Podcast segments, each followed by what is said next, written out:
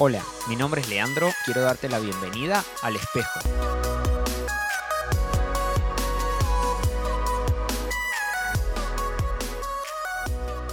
Un día, una hija hablaba con su papá y se quejaba de la vida, lamentándose de las cosas que no le salían bien, de los momentos traumáticos que había tenido que pasar. No sabía qué hacer para seguir adelante. Se sentía sin fuerzas y a punto de rendirse. Estaba cansada y harta de luchar y luchar sin obtener ningún resultado.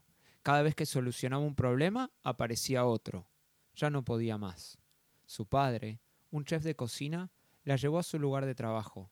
Allí tomó tres ollas con agua y las puso al fuego. Puso en una zanahorias, en otra colocó huevos y en la última granos de café. Las dejó hervir y se quedó mientras tanto en silencio. Simplemente se limitó a sonreír a su hija mientras esperaba a que las tres ollas acabaran su proceso. La hija esperó impaciente preguntándose qué estaría haciendo su papá. Después de unos veinte minutos, el padre apagó el fuego. Sacó los huevos y los colocó en un recipiente, sacó las zanahorias y las puso en un plato, y finalmente colocó el café en un tazón. Mirando a su hija le dijo, Querida, ¿qué ves? Huevos, zanahorias y café, respondió. Hizo que se acercara y le pidió que tocara las zanahorias.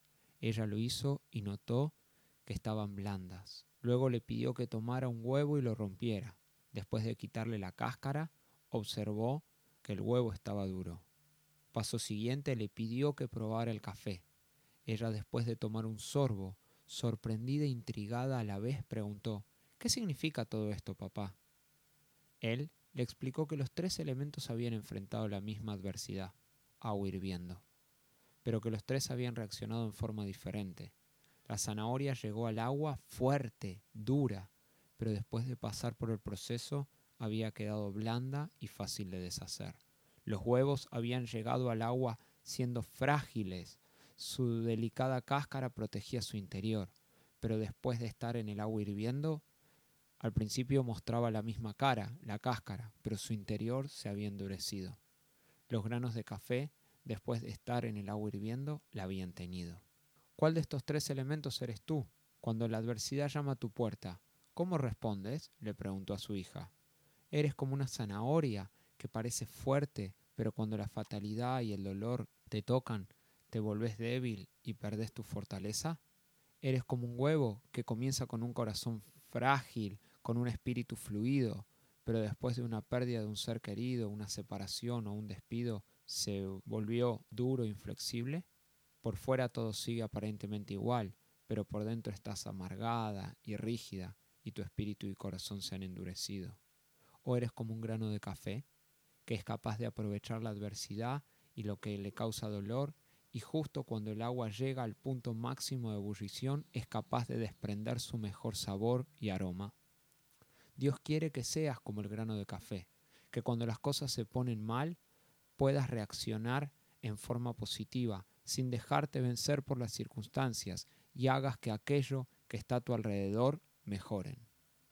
La palabra resiliencia significa la capacidad de sobreponerse a momentos críticos y adaptarse luego de experimentar alguna situación inusual e inesperada. Es una aptitud que adoptan algunas personas que se caracterizan por su postura ante la adversidad y de mucho estrés con el fin de pensar en un mejor futuro. Ahora, no todas las personas poseen esa característica, aunque tampoco se relaciona con la genética, tiene que ver con algo que nosotros podemos desarrollar. En la psicología, ¿sabes qué? Se entiende como la capacidad que posee la persona de hacer frente a sus propios problemas, superar los obstáculos y no ceder a la presión independientemente de la situación es la capacidad de un individuo para sobreponerse a periodos de dolor emocional y traumas. Se corresponde de manera aproximada con el término entereza, o sea, se mantienen enteros a pesar de lo que viven. Cuando se pone en práctica la resiliencia, se logran destacar fortalezas y oportunidades de una situación negativa para seguir adelante en este proyecto que es la vida. ¿Sabes qué implica la resiliencia? Que nos reestructuremos en función de las nuevas circunstancias y de nuevas necesidades. De esta manera las personas que son resilientes no solo son capaces de sobreponerse a las adversidades que les está tocando vivir, sino que van un paso más allá y utilizan esas situaciones para crecer y desarrollar al máximo su potencial, como el grano del café. Para las personas resilientes no existe una vida dura, sino momentos difíciles. La Biblia nos cuenta la historia de José. La puedes encontrar en el libro de Génesis. Para el final de, ese libro es el primero de la Biblia. Y es una historia de una persona que vivió de superación permanente ante situaciones adversas. ¿Por qué? Porque desde chico fue odiado por sus hermanos, porque tuvo un sueño y cuando lo compartió sus hermanos no, no les gustó y lo empezaron a odiar, a tal punto que lo vendieron a unos comerciantes que lo terminaron dejando en Egipto, un país que no conocía, que hablaba otro idioma. Aún le tocó ser esclavo cuando toda la vida había gozado de libertad y del favoritismo de su papá. Empieza a trabajar en la casa de Potifar. Potifar era un alto funcionario del reino de Egipto y hace tan bien su trabajo que trae prosperidad a la casa y es puesto como mayordomo de todo. Pero por una acusación falsa de la esposa, porque ella quería acostarse con él y él se negó, lo mandaron a la cárcel. Ah, pero ¿creíste que todo se terminaba ahí para José? No.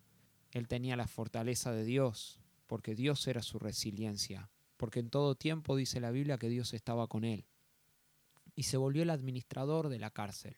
En una oportunidad le pudo interpretar sueños que tuvieron dos personas, el panadero y el copero del rey, y le pidió al copero, no te olvides de mí cuando estés ante el faraón.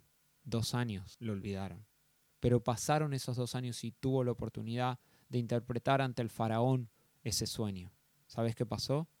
Terminó siendo el segundo del reino, el más importante de Egipto después de Faraón, y pudo darle de comer a todo el mundo conocido en tiempo de sequía. Es más, pudo ver a sus hermanos, perdonarlos, traerlos a Egipto, ponerlos en la mejor tierra de Egipto para que ni sus hermanos, ni sus familias, ni su papá murieran de hambre.